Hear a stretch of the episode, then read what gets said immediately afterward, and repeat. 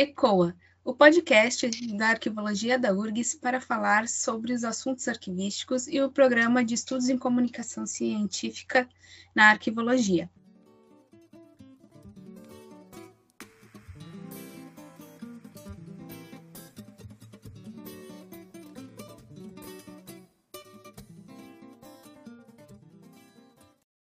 Eu sou a Juliana Horta.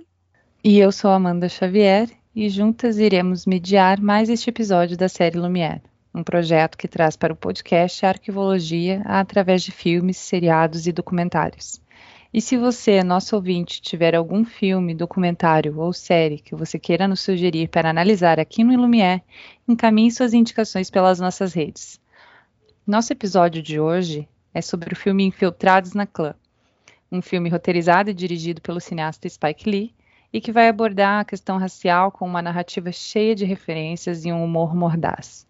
Baseado no livro autobiográfico Black Clansman, Infiltrado na Clã conta a história de Wong Stallworth, um policial negro do Colorado que durante a década de 70 consegue infiltrar-se na Ku Klux Klan local, tornando-se membro da seita.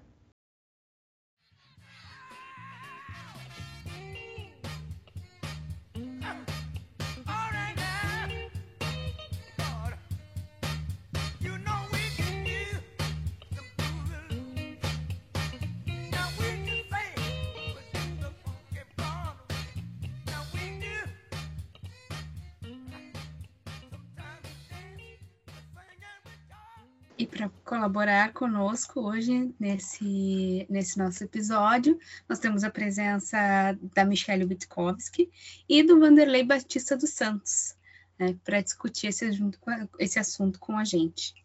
Olá, sejam bem-vindos. Então, eu gostaria que vocês pudessem se apresentar brevemente, falar um pouco aí, cada um puder falar sobre a sua trajetória profissional. Certo, boa tarde, prazer em estar aqui com vocês hoje. Eu sou a Michele, arquivista graduada aqui pela Universidade Federal de Santa Catarina, especialista em gestão de documentos e informações. Atuo desde 2016 com projetos de consultoria na nossa área, né, e desenvolvo uma assessoria para uma empresa de tecnologia, a Undoc, é, que faz é, serviços aí de nato digitais para os órgãos públicos. Meu nome é Vanderlei Batista dos Santos, eu sou arquivista formado pela Universidade de Brasília, onde também eu fiz mestrado e doutorado em ciência da informação. Uh, desde um pouco antes da minha formação, da minha formatura em arquivologia, eu atuei como, como arquivista, obviamente não formado, estagiário, ainda no Arquivo Público Distrito Federal. E desde 96 eu, eu trabalho no Arquivo da Câmara dos Deputados, onde eu sou o atual diretor completamos cinco anos agora. A... Oh, essa semana. Essa semana completa cinco anos que eu sou diretor da coordenação de arquivo da Câmara dos Deputados. E desde, a minha desde o início da minha trajetória profissional, trabalhei muito com isso, optei por trabalhar com consultoria, que era uma forma que eu via de, de aprimorar meus conhecimentos, de, realmente de testar o que eu tinha aprendido, né? e de verificar se, se funcionava porque no início a coisa que eu vi que eu achei mais interessante do meu professor foi é, não emende mestrado em doutorado nada. Aprenda teste depois você passa adiante. Se você não testar como é que você vai? Vai saber se funciona. É, como é que você vai ter convicção de ensino. Então por isso também que eu dou aula em alguns cursos de pós-graduação e justamente para ficar testando isso. E dou alguns cursos online de gestão de documentos digitais, né? É por todo um processo que eu acabei entrando desde 2002, 2009, 1999, quando eu entrei no mestrado, foi para pesquisar documentos digitais, de lá para cá não saí mais dessa área. Oh, Michele Vanderlei, muito obrigada por terem aceitado o nosso convite, né, para falar sobre Infiltrado na Clã. E gostaria de saber o que, que vocês acharam do filme quando assistiram. Então, é um filme bem. Ele tem uma graça e depois no final a gente fica muito reflexivo com as imagens, né? Que começa contando uma história de 1970, mas ele termina com imagens de 2017 e que quando a gente começa a, a refletir são situações que acontecem hoje, né? E aí nós falamos em 2021. Então, você sente vários tipos de sentimentos, né? Você sente alegria numa parte, uma graça, depois você já sente uma tristeza, uma indignação e um momento de refletir o que nós estamos fazendo e estamos construindo na nossa sociedade, né? Da minha parte, eu vou dizer que eu fiquei meio chateado com, com a forma como assisti o filme. Só para explicar para vocês. Eu parei de assistir teatro que eu não conseguia mais me divertir com teatro. Eu ficava analisando se a posição da iluminação estava boa, se o, o ator estava com impostação de voz. Então, quando você assiste um filme como, digamos assim, tarefa, você já começa a ficar, nossa, mas. Pô. E, por exemplo, no começo eu me senti enganado. Porque o, o, os, as propagandas que saíram até então fazia a gente imaginar que a clã aceito um negro em suas fileiras. E não foi isso que aconteceu. Aí quando eu vi aquilo, eu falei, ah, não, me enganou. Vamos começar direito, vamos, deixa eu analisar de novo. E aí o, o restante, realmente, eu tenho que concordar com a Michelle. E eu, quando estava vendo a última parte do, do, do, filme, essas cenas, eu lembrei do Cazuza. Né? E pensando na famosa fala dele de que eu vejo um museu de grandes novidades. É, então, assim, é, é, bem complicado quando o, o filme passa uma ideia de que em determinado momento houve uma vitória. E aí depois fala assim na sua cara: Ah, você achou que era isso? Te enganei. Como diria o nosso comentário, é comediante, que nunca foi comediante, né? Ah, acho que o filme ele acaba por flertar muitas vezes entre essa questão do, do escancarado e do velado, né, do mascarado. E, bem, durante o, filme, o Ron ele enfrenta essa marcação racial enquanto ele vai lidando com os conflitos do trabalho dele enquanto policial, né? Enquanto pessoas intelectuais e arquivistas negros, quais são as complexidades impostas na profissão em virtude dessa intersecção? Então, Amanda, eu acredito que principalmente tirar a nossa faixa de executor, né? Entender que o arquivista ele também é um gestor, que é o que está lá dentro da nossa legislação profissional e que é algo que eu sinto às vezes que nós ainda não estamos é, tomando posse disso, né? Talvez por falta de conhecimento de gestão, por falta de querer também ocupar esse lugar e dessas oportunidades e de entender que isso existe dentro do arquivo, né? Quando o Vanderlei diz que está há cinco anos, né, vai completar essa semana como diretor, é uma felicidade, porque é o que nós podemos fazer, né? Nós podemos executar, mas nós temos um papel gigantesco na área de gestão, de liderança, né? De direcionar esse papel. Então, eu acredito que já reflete muito isso essa parte do filme. Eu, eu, antes de falar como arquivista, eu acho que eu preciso falar como pessoa. Né? Então, eu tinha conversado, assim que eu, que eu recebi a, a, tarefa de assistir o filme, eu tive uma conversa preliminar com Leolívia e comentei para ela que o, o, o filme não estava me deixando uma sensação boa, né? Porque no começo eu me vi em uma situação bem complicada, quando você se entra na universidade lá e se vê como único negro. Quando você sai da universidade, uma idade, digamos assim, até avançada, eu terminei a minha, minha graduação, eu já estava com 21 anos. Né? Então, assim, é, quando você, 22 anos. Então você pensa assim, ah, tudo bem. Aí você vai para o mercado de trabalho, e aí você, é, por conta da nossa pele, né, Michelle? E Amanda, a gente acaba que não, tem uma, uma, envelhece tão rápido visualmente. Né? Então eu comecei a ter que deixar, por exemplo, crescer a minha barba e andar de terno para que as pessoas me respeitassem quando eu propunha qualquer coisa. Depois vem a história, nesse pacote todo, vem a história de que a arquivologia não é algo respeitado por a maioria das pessoas. Então você tem aí um negro, novo, querendo falar de uma coisa que todo mundo acha que é besteira. Então, assim, como é que você realmente se impõe no mercado desse? É? Eu vou falar para vocês que, felizmente, eu tive uma, uma, uma, situação, e aí já emendando aí o discurso com o da Michelle, em 94 foi o primeiro congresso que eu fui, Congresso de Arqueologia de o décimo Congresso é, Brasileiro de Arqueologia, que foi em São Paulo. E lá, primeira vez que eu me senti uma, aquela sensação de pertencimento, né? Eu estou aqui, tem mais de mil pessoas da minha área estudando como eu, brigando como eu, e aí aparece um gringo lá, lá do Texas, que eu nunca lembro o nome dele, apesar de eu citá-lo sempre, é, porque o nome dele no final tem não sei o que segundo, é, e isso não me deixa lembrar.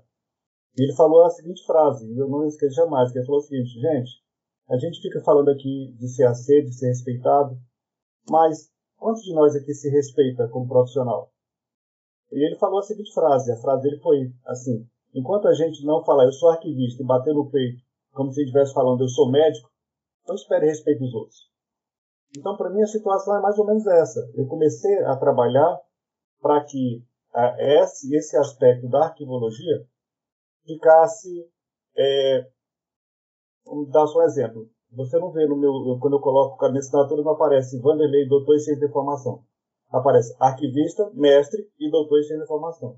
O arquivista vem primeiro, porque eu sou formado em arquivologia. Então, eu preciso que as pessoas entendam isso e que isso faz parte da, de como é que eu interpreto o meu doutorado.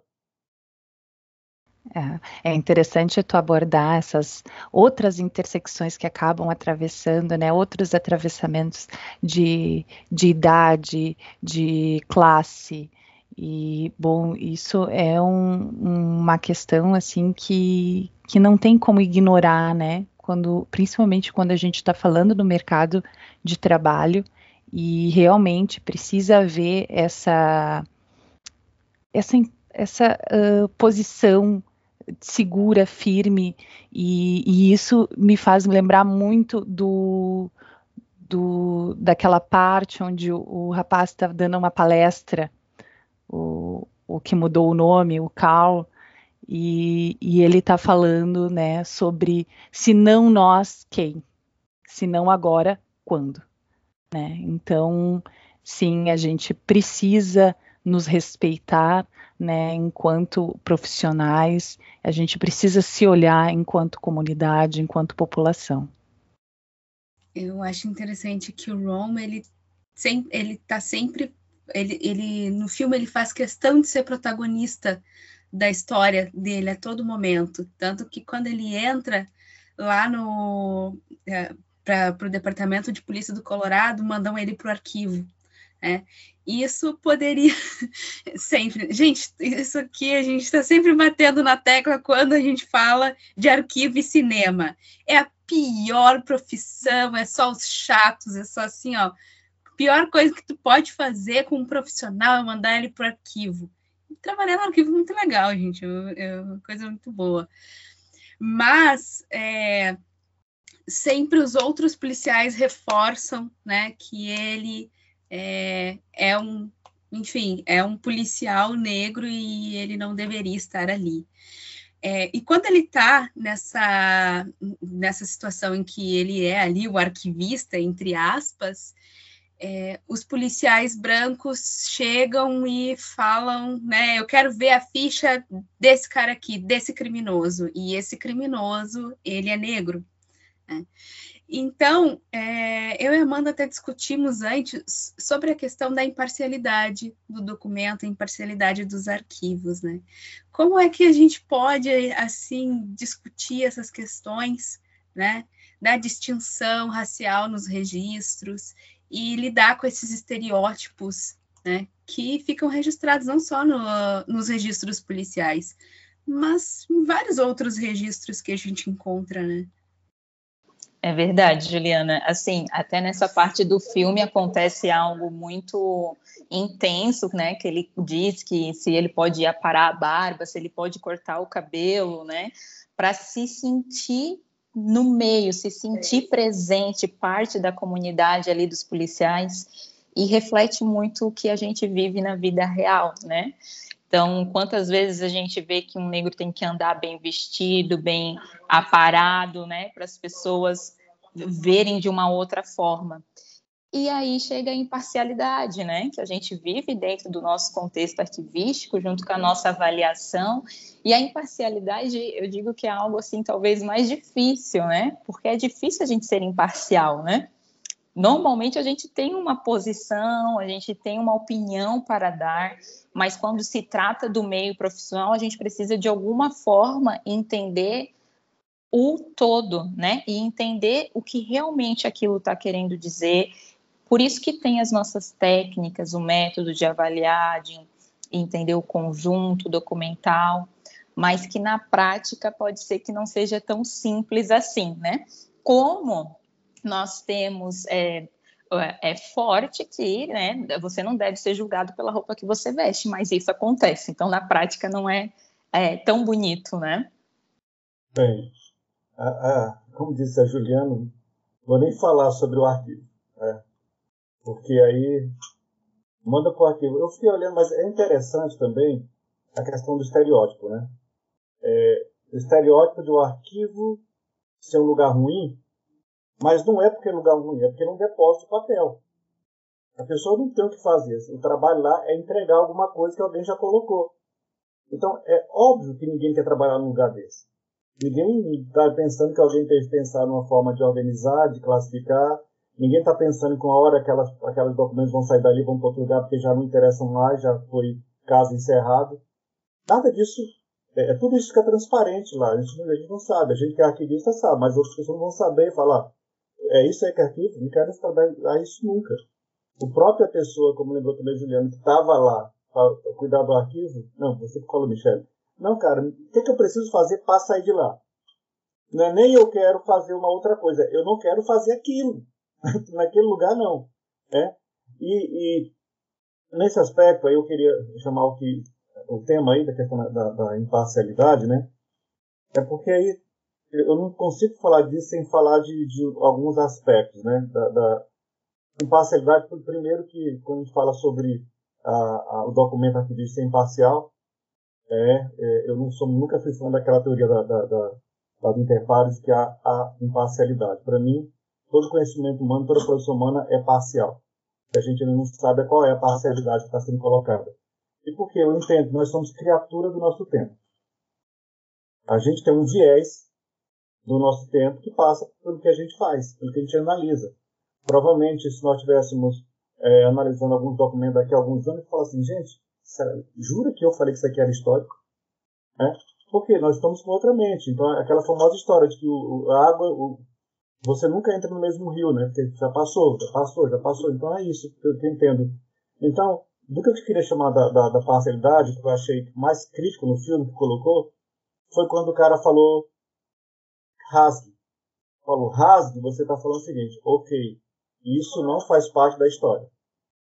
Então, aí não foi um critério de avaliação, foi total parcialidade. Alguém que detém o poder falou, nós não queremos que isso seja representado. E aí você pode fazer analogia com aquela decisão fantástica do Rio Barbosa, né? de que deveria apagar do, do, da, da, história do Brasil uh, documentos sobre, sobre escravatura, escravidão. Né? Então, assim, são propostas, são visões aí, totalmente parcial, que representa o, o que nós vivemos, o momento que a gente vive. Somos humanos.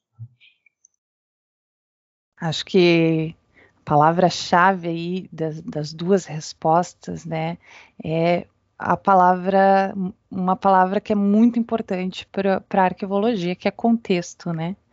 Nós precisamos tentar compreender o contexto das coisas.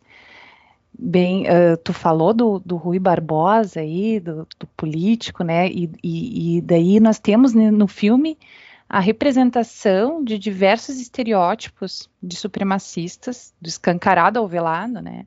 Inclusive aparece o político americano nacionalista e supremacista branco David Duck, né? E, tem um, e, e, eu não consigo também esquecer uma fala da Patrícia pro Ron, onde ela diz assim: tudo é política, tudo é política, né? Uh, pensando nisso, como que vocês enxergam o impacto das ações afirmativas nos arquivos, nas políticas de arquivo, nas formações desses arquivos, desses fundos documentais? principalmente pensando no, no, cenário brasileiro, né, que diferente dos Estados Unidos, tem uma população majoritariamente negra, mas que sofre um racismo estrutural e institucional tão nocivo quanto, né? Michelle, você está sempre de primeiras damas. Isso, eu estava pensando aqui, porque o que, que acontece, né, Amanda? As ações afirmativas, até antes da gente iniciar, a gente estava conversando um pouco, né? Para você formar um arquivista, ele precisa o quê? Entrar na universidade, né? Precisa ter acesso a isso. E para você entrar na universidade, quais são todas as outras etapas que você precisa ter percorrido, né? Então aí a gente já cai no âmbito dos nossos problemas sociais, né? Dentro do nosso país. Então, quantos negros conseguem ter acesso a um estudo, né? Lá o ensino fundamental, o ensino médio, consegue pagar uma prova, né, da universidade para realizar o vestibular, consegue estudar para isso. Qual, quais são essas, esses âmbitos que a gente consegue estruturar, né? A última pesquisa que eu li ano passado dizia que 52% da população brasileira se denomina preto ou pardo. Ainda não sei se esse número é vigente. É uma quantidade expressiva, né? E quais é, qual é a porcentagem né, dos nossos negros que estão na, na universidade? Com certeza deve ser muito menor, porque na minha classe lá em 2012 tinha eu e mais uma, e nós éramos em 25, né? Então, você consegue observar que essa entrada na universidade é menor, né? E aí as ações afirmativas de, vieram de uma forma ajudar, né, essa parte que fica defasada dentro da nossa educação, né, dentro do nosso âmbito social.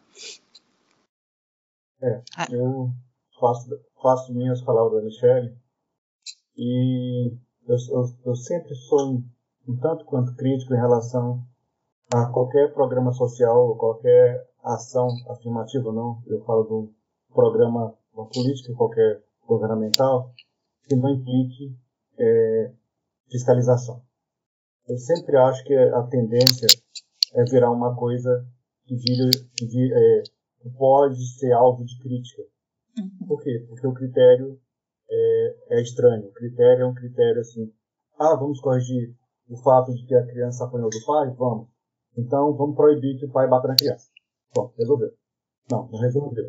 Aí você tem uma, uma situação que agora, porrada de criança se acha pai dos pais. Eu não estou falando que bater vai ajudar. Estou falando que quando você criminaliza uma coisa, você precisa é, dar suporte de alguma outra forma. Então, a ação, a, por exemplo, a questão das cotas na universidade, eu acho fantástica. Mas como disse Michele, eu preciso de educação de base para poder concorrer na, vaga na universidade. Então, e aí quando eu falo eu preciso de educação de base, eu preciso não estar trabalhando para ter educação de base. Né? Uhum. Então a gente começa a ver outras coisas assim. E aí, gente, dentro dessa história, como é que a gente coloca a arquivologia como um curso de afirmação para o negro? Ele quer fazer direito, quer fazer medicina, é quer fazer engenharia. Ele não quer fazer qualquer coisa.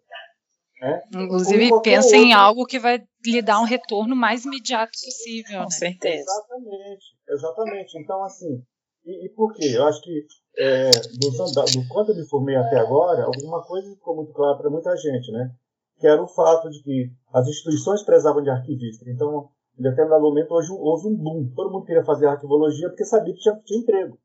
Né? Uhum. Agora, parece que se reduziu os concursos, e embora você saiba que, em princípio, nós temos menos arquivistas ainda do que nós tínhamos em atuação, assim, realmente uhum. sendo, sendo atuantes, porque você tem várias instituições com muitos arquivistas e inúmeras instituições sem nenhum. Né? É então, mas então, qual é o problema aí? Se você quer dizer que, que a arquivologia pode ser uma boa porta de, de, de formação de vida superior para a população negra e que, com, com, certeza, por conta da necessidade do mercado, vai ter um trabalho já quase garantido, é preciso que as pessoas do, do Brasil inteiro entendam o que é arquivologia. uhum. e que precisa trabalhar, e que esse cara que vai se formar, ele não vai ter um outro emprego, entre aspas, de gari. Uhum. Vai pro depósito pegar o emprego que ninguém quer. Ele tem que uhum. entender que, que, que, é muito mais do que trabalhar no depósito. Porque isso ele não quer. É. Ele quer ser respeitado e não vai pegar uma profissãozinha que ninguém respeita. Então, assim, essa, essa é a dificuldade que eu vejo hoje, né? Então, é, eu, eu, ano passado, alguém me, me chamou para participar de uma, de uma discussão sobre os negros na arquivologia. Eu falei, cara, eu não sei o que falar. Eu não sei, eu sei da minha experiência e eu não sei dizer se a minha experiência é uma experiência padrão de negro. Eu uhum. gostaria de ter outras pessoas para conversar, para poder falar, ah, por isso aí você ferrou, eu passei bem isso aí, mas dessa aqui eu me lasquei. Desculpa, me dei mal nessa aqui, sabe? Então, assim, e falta isso. E aí, quando eu, eu, eu soube isso, quando aconteceu isso, eu falei, cara, eu vou dar uma pesquisada sobre pesquisas de negro. O que é que os negros estão escrevendo na nossa área? E, em princípio, como é que eu fiz? Fui atrás dos meus amigos negros que pesquisavam. E eles não estavam pesquisando nada sobre negros. Estavam pesquisando sobre arranjos, sobre fundos, sobre... que é da área. Então, assim, está faltando também. Eu vi um, um, documento recentemente com a menina de biblioteconomia que ela falava: está faltando também a pesquisa que dê sustentação a gente como, como negro dentro de, um, de uma área de pesquisa em que os negros não têm espaço para falar. E aí ela falava uma série de temas que eu não lembro agora nenhum, em que envolvia a biblioteconomia e temática dela, negra e mulher. E ela conseguiu fazer umas pesquisas bem interessantes. Eu até deixei marcado algum desses sites para eu ler com calma e falar se eu consigo fazer uma adaptação. Mas é, é isso. Vanderlei, ouvindo a tua crítica, né, dessa questão da pesquisa e também é, da entrada né, de, de, negros para falar sobre a, a para falar sobre cultura, para falar sobre arquivo em qualquer área, né? E eu acho que o Spike Lee, que é o, o diretor desse filme, faz isso nos seus filmes, né? E nesse filme especificamente, ele faz uma crítica à sua própria área, porque nos Estados Unidos, por exemplo, há um culto muito grande a filmes como O Vento e O Vento Levou, né, que é um filme tecnicamente muito bonito, mas ele tem um roteiro super datado e que trata os personagens negros de uma maneira terrível. E ele é um filme super conceituado.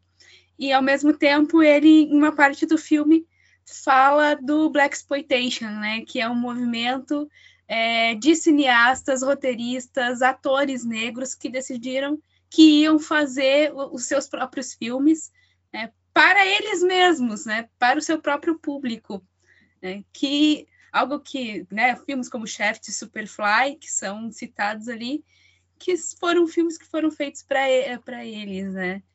Então, é, a, a, minha questão é que como vocês enxergam esse movimento né, na nossa área, esse protagonismo na atuação, formação de arquivos?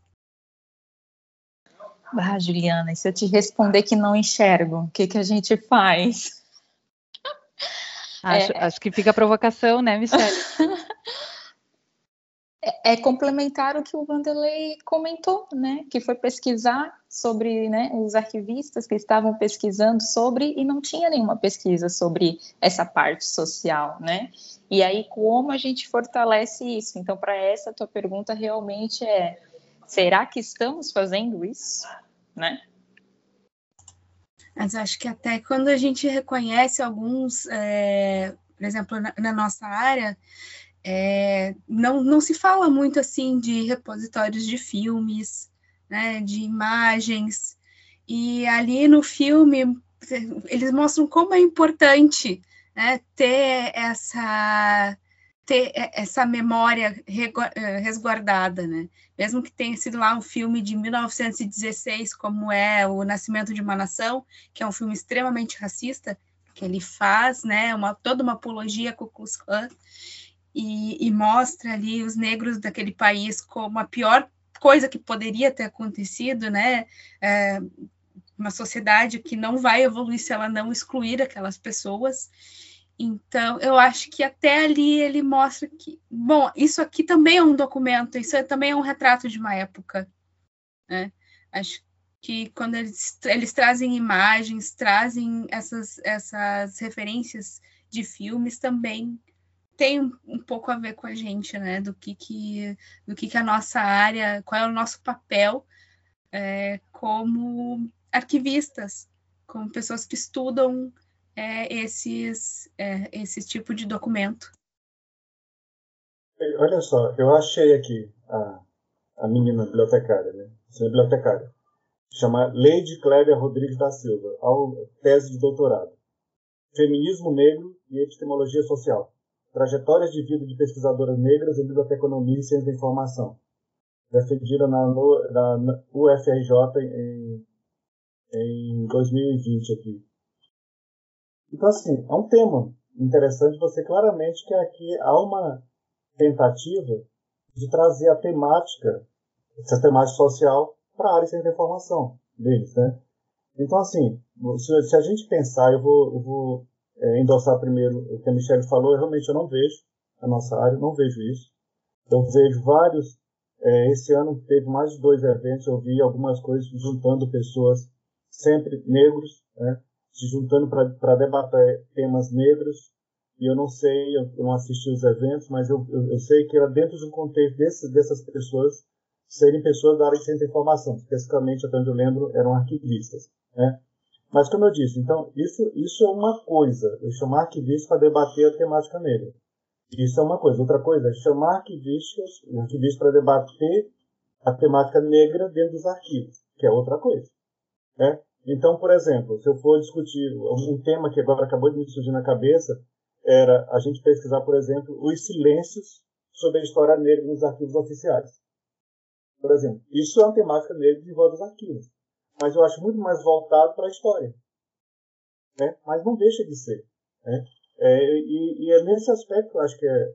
E quando hoje a gente começa a lidar com a, com a seguinte situação, que a cor da pele é uma informação sensível de acordo com a LGPD, como é que você faz essa pesquisa? É. Porque você pega uma fotografia eu, eu, eu conheço fotografias minhas que eu me vejo totalmente branco ali. Sou eu mesmo? Então, assim, aí eu, eu coloco isso numa publicação minha. A pessoa olha e fala: não, esse não, vamos pro próximo. Então, pode acontecer isso. Então, hoje, até nisso, isso é uma dificuldade na gente conseguir essas informações. É, acho que fica então né, essa grande provocação aí sobre buscar estudar, se reunir, se enxergar, né? E, e bom, no filme uh, chega um momento, além dessa invisibilidade, né, que já é notória, ainda tem a questão da destruição, né, do, de arquivos relativos à população negra. E, e bem, no, no final ali nós temos o, o, é pedido para o rol que ele apague todas as evidências para que o caso nunca venha a público, né? E, e isso faz nos lembrar, então, do, do, dos arquivos esses do, do, período escravagista do Brasil, né?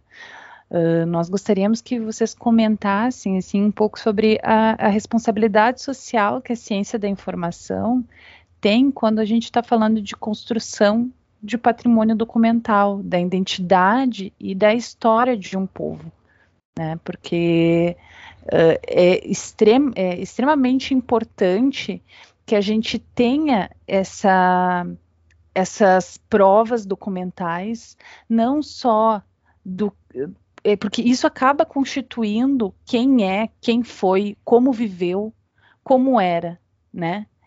E, e aonde está isso, né? Isso está tá sendo apagado. Como tu vai saber quem tu é? Da onde que tu veio, né? O que os teus ancestrais passaram para que você esteja hoje aqui usufruindo desses direitos? Amanda, quando você estava comentando, né, sobre, eu fiquei pensando, nossa, como nós queremos tudo para ontem, né?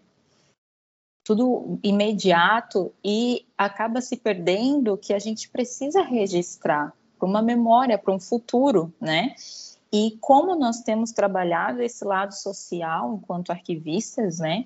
Enquanto, não gosto dessa palavra guardião, né? Mas enquanto essa parte de entender e passar esse conhecimento para um terceiro, porque hoje eu sinto que a nossa sociedade acha que a gente não precisa utilizar a informação daqui 5, 10, 15 anos, que você vai usar somente agora e não vai precisar mais, né?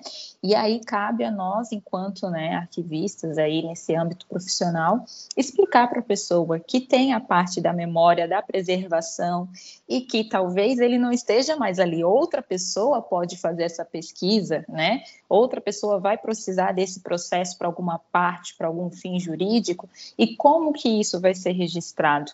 Isso é um pilar que eu acredito que a gente tem que crescer ainda mais, principalmente com com o boom agora do digital, né? Eu acredito que o Vanderlei também é, vai aportar sobre isso, porque as pessoas acham que é, não precisa, né? Não precisa ter acesso a isso, não precisa preservar, mas quando surge uma necessidade, vai correndo no arquivo buscar essa informação, né? E aí mobiliza todo mundo para localizar e se não localizar, começa aquela situação constrangedora. E então a gente precisa difundir mais isso, sabe? Que arquivo também é memória, é preservação, é deixar mais claro o que são os nossos documentos permanentes e por que que a gente faz essa avaliação para memória, para história e como contar isso. Talvez faltem iniciativas nossas mesmo de compartilhar, né?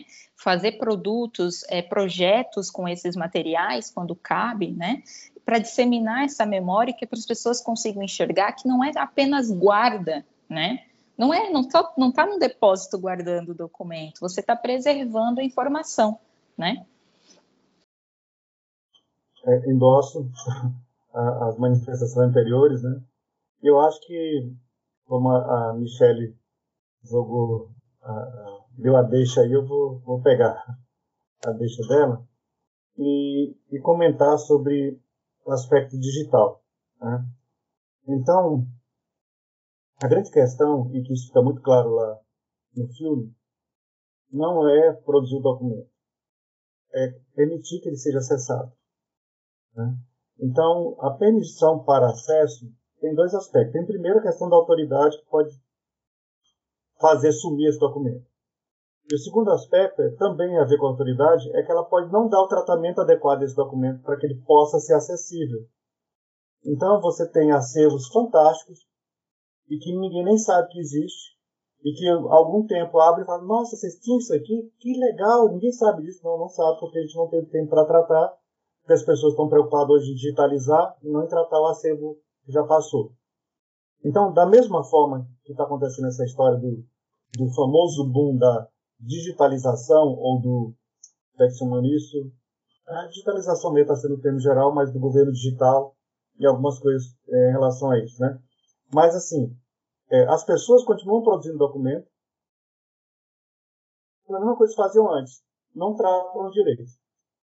Só que agora, esse não tratar direito no mundo digital, algumas pessoas falam, não, mas aí eu faço um, um, uma pesquisa de full text e acho. Tá, Faz uma pesquisa de full texto no áudio, por favor. Tá? Faz uma pesquisa de full texto numa fotografia, por favor. Né? Mas mesmo assim, um full text implica em grande capacidade de armazenamento e grande, grande capacidade de processamento, que você às vezes não está disposta a, a, gastar. Você faz uma pesquisa com, com documentos indexados, você procura milhões de documentos em 10 segundos. O texto em 10 mil documentos você faz em dois minutos. Isso no nosso mundo é demais, é inaceitável. E o agravante vem depois, né? Se não está indexado, você não sabe se existe. Se você não sabe se existe, provavelmente você vai perder. Né? Então, é, já falava durante alguns anos atrás que essa pode ser, esse pode ser o século uh, da obscuridade mental, é, da memória, porque as pessoas vão perder documentos que nem vão saber se existiam, e a história não será contada senão por meio de vácuos. Então, como compensar isso? Gerenciando melhor. Então, assim, o que se permite fazer quando alguém fala apague isso aí, no digital é delete isso aí. E se você não sabe que existiu, você não vai ficar passando restore em toda a tua base de dados, todo o teu sistema para ver se recupera alguma coisa. Não vai fazer isso. Você vai perder um documento com muito mais facilidade se você não ter, tiver critérios de preservação lá no começo do documento. E isso, cadê? Papel principal do arquivista, que, e aí vai outra crítica, Amanda, Juliana Michele. Quantos arquivistas vocês conhecem que estão efetivamente batalhando para se inserir no digital? E a gente está falando que o digital é o futuro. Se a gente está falando digital é o futuro e que o, o dentro desse lugar precisa do arquivista, o arquivista não está querendo fazer isso, como é que o arquivista quer ser reconhecido? Dicotômico. É, muitas respostas uh, que, apesar de não, não apresentarem uma prontidão na sua resolução, elas exigem que a gente tome uma postura e dê um passo adiante, né? Porque realmente se faz necessário. Deixa eu só fa fazer uma, um comentário sobre isso, Amanda. Alguns anos atrás, não lembro que quais eram as pessoas, mas três delas eu lembro com certeza, quatro delas. Eu, Daniel Flores, Humberto Narelli e o Carlos de Tade. Estávamos sentados e pensando, gente, a gente está cansado. Tem não sei quantos anos que a gente mexe com documento digital. E a gente está olhando para o lado e não está vendo novas pessoas surgindo para compartilhar e para depois substituir a gente. Então, a gente, claro, não vou falar que não existe, gente. Falando assim, mas eu esperava que fosse muito, muito, muito mais. Porque para mim é isso que vai ser a nossa área daqui a algum tempo. Vai ter que se manter os documentos tradicionais, mas manter do que gerenciar, porque eles não vão receber, não serão, por algum tempo, não vão receber uma quantidade tão relevante quanto hoje. E então o mundo digital. Cadê os tais dos digital archives? Que a gente só gosta do nome. É só o nome em inglês, né? Só para ficar bonito, mas a gente também não, não procura, né? De, também, acho que também falta um pouco de atualização né, dos nossos profissionais como um todo.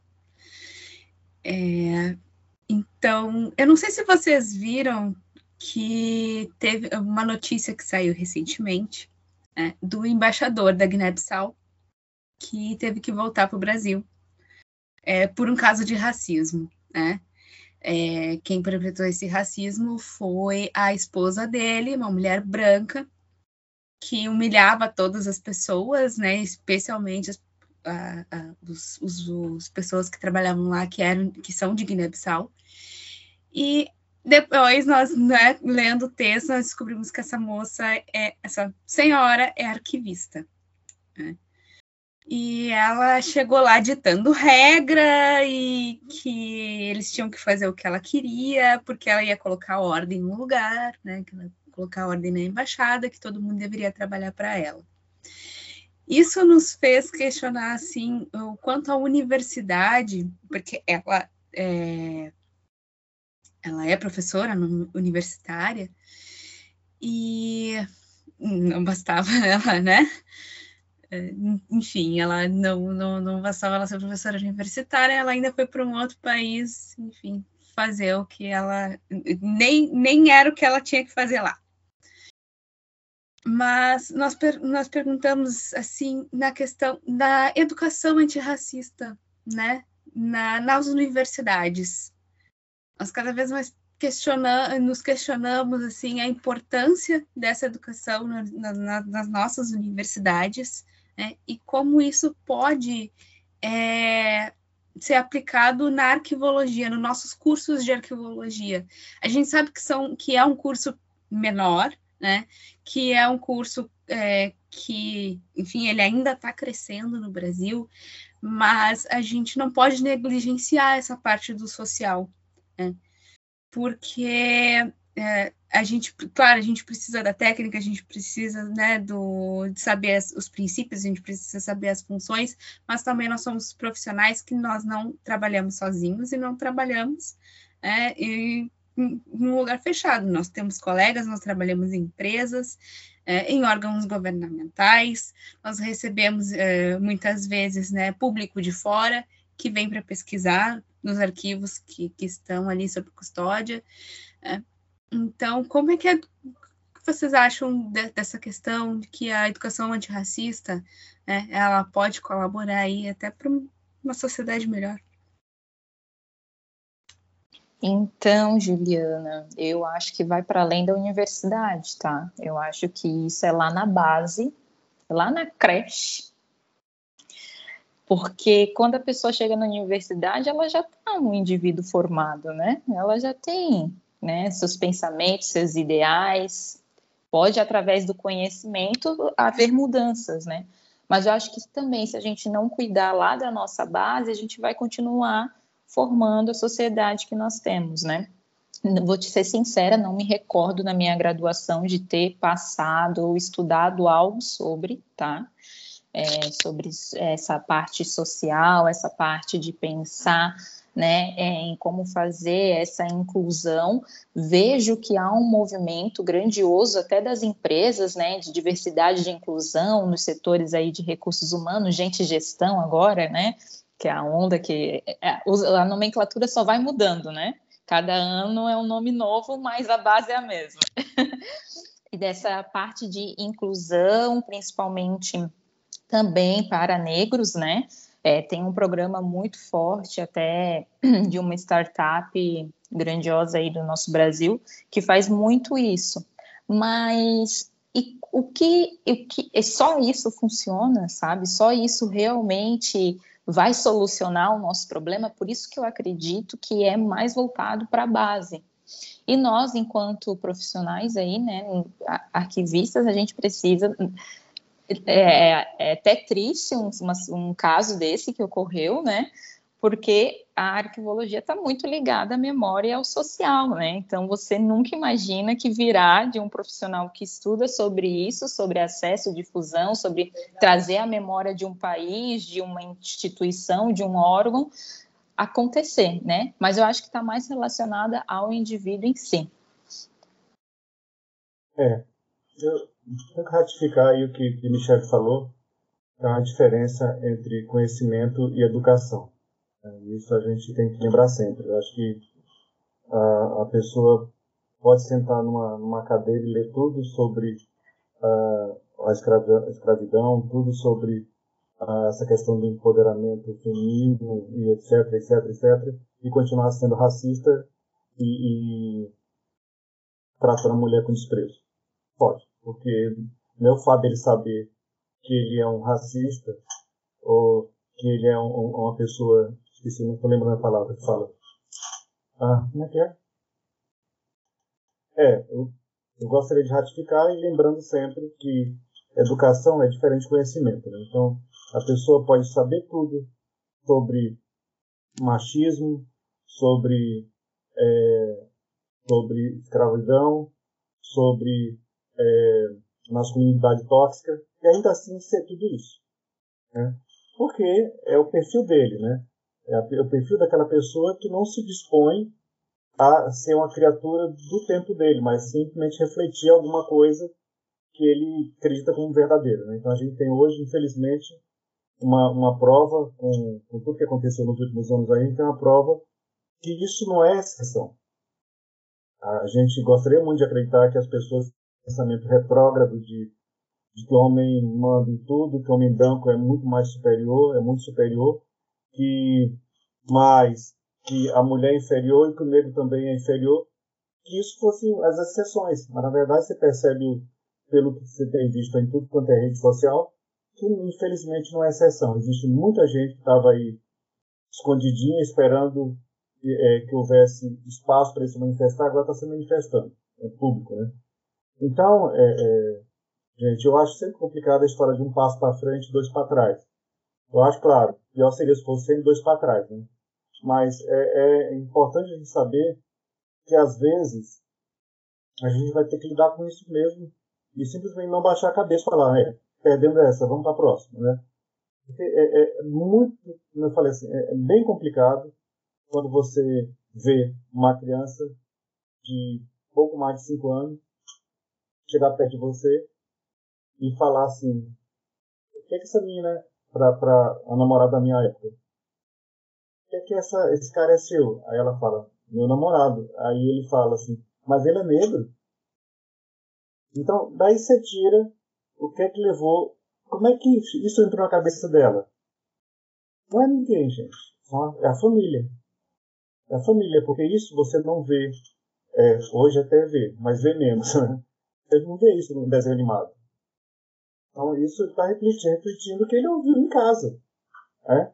Então, é, eu, eu, eu, tento sempre, aqui, aqui em casa, a gente sempre fala com, com nossos filhos, para eles tentarem entender diferenças. E como a gente trabalha hoje com educação inclusiva, né? todo mundo trabalha com educação inclusiva, a maioria das escolas, os meninos apontam mesmo o dedo para pessoas com alguma deficiência cognitiva. Então, desde moleque, a gente ensina os nossos filhos a falar assim, cara, ó, tudo bem, mas você não tem que apontar para ele. Ele não está entendendo aquilo, mas pode ser que ele entenda outra coisa. E aí eles fazem parte de uma escola de altas habilidades que tem gente lá que tem deficiência cognitiva enormes, mas são super inteligentes em algumas coisas. Então eles começaram a perceber isso mais claramente, que isso, isso acontece no, no mundo. Então, assim, que tudo isso para quê, gente? Porque, infelizmente, nós temos pessoas é, ruins em todas as áreas.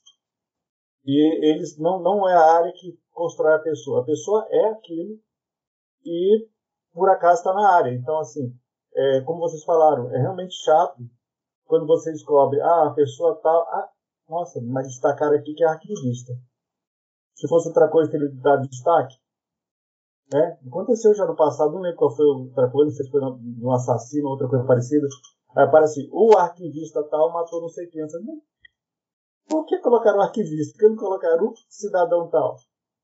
Então são coisas assim que a gente fala, para que, que servia isso? Né? Então a gente dá vontade para mudar o texto. Mas acontece, a gente tem que estar preparado para enfrentar isso de alguma forma. Realmente, Michele, Vanderlei, uh, nossa área é um, uma representação, um segmento, uma pequena parte do que a gente vê por aí, né? Do mundo real em que nós estamos inseridos. Então, claro que vai acontecer situações como essas, mas é justamente pensando nessas diferenças, né, e não ignorando elas, mas olhando para elas e aprendendo a respeitá-las, que a gente vai caminhar para uma educação antirracista, uma educação inclusiva e, bem, para um, um país, para um mundo melhor, né? Bom, eu só queria dizer, assim, que esse episódio foi maravilhoso, Michele. Muito obrigada, Vanderlei. Muito obrigada. É, eu acho que até mesmo no filme, né, pode parecer assim que ah, mas se se luta, se luta tanto, e, mas as coisas ainda continuam a mesma, né? Eu acho que no final do filme, ali, quando tem as cenas reais, mostra que mesmo que tenha uh, pessoas que ainda têm aquela mesma mentalidade, né, lá de 1916, 1919, que, que, que foi realizado né, o filme Nascimento de uma Nação, ainda tem muita gente que está na luta, que né, quer, quer um mundo melhor, um mundo inclusivo. Então, é, tem, tem esse final dúbio, né? Mas gostaria assim que vocês pudessem dar uma palavrinha final para nós. Ok, quero agradecer o espaço, foi muito bacana conversar com vocês, com Vanderlei, e eu acho que uma frase é muito importante, que a gente não pode desistir, né? Então a gente vai continuar na luta, é, cada batalha é uma vitória e a gente vai continuar, eu acho que isso reflete bem é, eu, queria, eu queria já, eu tenho o hábito de esquecer isso, queria já de antemão agradecer pela oportunidade, foi, foi ótimo, ainda mais sabendo que é uma outra forma de divulgação da arquivologia que a gente está precisando há muito tempo, então sempre dessas coisas, eu estou sempre disposto a, a, participar disso. Eu vi falando que nós precisamos ocupar espaço, que a gente precisa de mais marketing, e é esse tipo de coisa que faz a gente ocupar espaço. Não é 10 mil lives todo dia, não, porque a gente vai ter que escolher alguma. Né?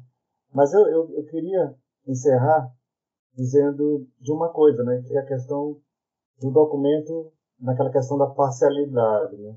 Eu não acho que o documento é, é imparcial. mas eu acho que, como ele é contextual, dependendo de quem usa, a gente consegue contar mensagens diferentes. Então, é, é bem interessante quando você vê aquele, aquele filme em que mostra, como você falou lá, as pessoas perseguindo os negros que estavam participando da, da, daquela luta lá da secessão, não sei se da confederação deles lá, invadindo casas, matando mulheres brancas, é, depois eles vão e são tudo é, queimados, né? Então, assim, é uma mensagem que poderia ser utilizada pelos negros para mostrarem, olha como é que a gente era visto. Mas ele foi utilizar para mostrar, olha como é que eles faziam, por que a gente odeia eles. Então, assim, a mensagem do filme é o mesmo, mas a gente pode contextualizar e contar uma história diferente. E aí, nesse aspecto aí, a gente tem que tomar muito cuidado com os documentos de arquivo. Porque tem uma, uma frase que eu adoro. A pessoa fala o seguinte: a gente pode provar qualquer coisa que a gente quiser, bastando escolher direito a quem a gente referencia. Então, a gente pode contar qualquer história, só tirar alguns documentos de contexto. É muito simples. Então, isso é que é o perigo. Isso, por isso, é, a Amanda falou lá atrás, o nosso. É, a grande questão que a gente tem que estar preocupada é com essa, esse aspecto social de descontextualização de uma de um documento de forma que ele possa contar uma história enviesada. Isso é um papel que a gente precisa estar fiscalizando e garantindo que o documento possa ser usado da forma contextual dele e não para contar histórias fake ou ajudar a produzir histórias é, que vendam uma inverdade, né? Não sei se vocês conhecem um livro que eu, eu, eu adoro, chama Como Mentir com Estatísticas. É um livro da década de 50. E ele mostra isso, como é que você pega dados reais e consegue contar uma história falsa baseada em dados reais. Então, essa é uma preocupação que nós temos que ter. Então, finalizando, finalmente finalizando, muito obrigado mesmo, foi ótimo ter essa conversa com vocês. Então, muito obrigada, Michele, muito obrigada, Vanderlei, pela participação de vocês. Acho que fica aí a mensagem, né? Não podemos confundir a reação do oprimido com a ação do opressor. A gente tem que sim uh, promover espaços de debate, espaços de reflexão sobre arquivologia, sobre a negritude. E fiquem ligados nos nossos próximos uh, episódios. Se você uh, gostou, não esquece de compartilhar e de nos seguir nas redes sociais, ecoa.urgs, um projeto da arquivologia da URGS, Uni da Universidade Federal do Rio Grande do Sul, para dar voz à arquivologia e pensar fora da caixa. Até o próximo episódio.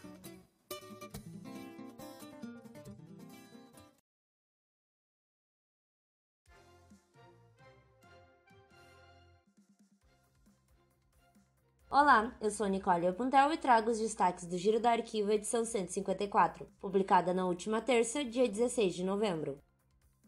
O destaque de hoje é: Cresce o temor por nomeação de militar para a direção-geral do Arquivo Nacional. Na quarta-feira passada, a Associação dos Servidores do Arquivo Nacional convocou uma Assembleia Geral para debater a hipótese de que o governo federal pretende nomear um militar da ativa para a direção da instituição. O controle dos militares sobre o Arquivo Nacional é temida por pelo menos dois motivos. Primeiro, por significar uma escolha de gestão sem um critério técnico, sendo essa uma manobra que já mostrou-se desastrosa em outros cargos. Como exemplo, na condução do Ministério da Saúde. Em segundo, porque o Arquivo Nacional custodia farta quantidade de documentos sobre a última ditadura civil-militar brasileira. Conjuntos esses que, com muito custo e resistência dos militares, tornaram-se públicos. Não há uma previsão determinada de quando o novo diretor-geral do Arquivo Nacional será conhecido, mas é provável que a nomeação seja publicada no Diário Oficial da União nos próximos dias. Na seção Brasil, a Justiça suspendeu o leilão da Quinta do Tanque, sede do Arquivo Público do Estado da Bahia. Algumas entidades de ensino convocaram um ato em defesa do Arquivo Público do Estado da Bahia para o próximo dia 30, às 14 horas. Câmara técnica voltada para a definição de diretrizes na elaboração de estudos, proposições e soluções relacionadas à preservação de websites e mídias sociais públicas é oficializada pelo CONARC. Para finalizar esta sessão, o Arquivo Nacional já reestabeleceu os seus serviços de consulta remota ao acervo.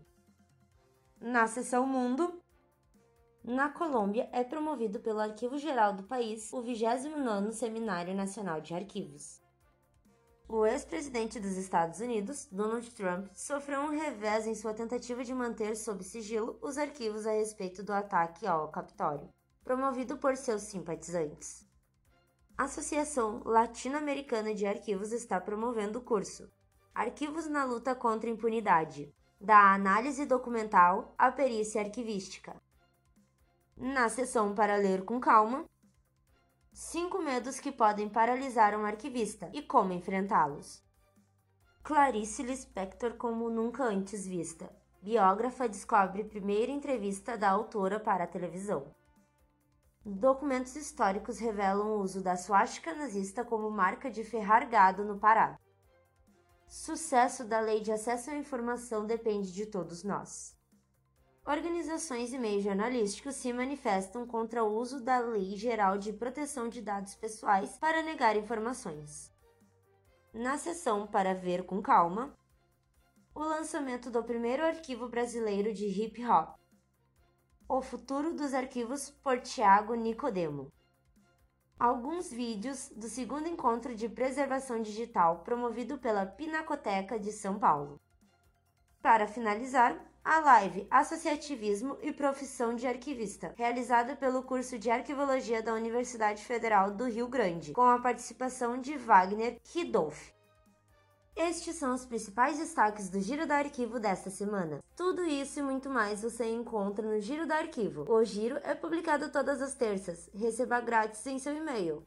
Para mais informações sobre a área de arquivos, acesse nossas redes sociais. Siga-nos no arroba Giro do Arquivo, no Facebook, Instagram e Twitter. Lá irão encontrar o link para assinar nosso boletim semanal e assim receber o que é de notícia no Brasil e no mundo sobre a arquivologia.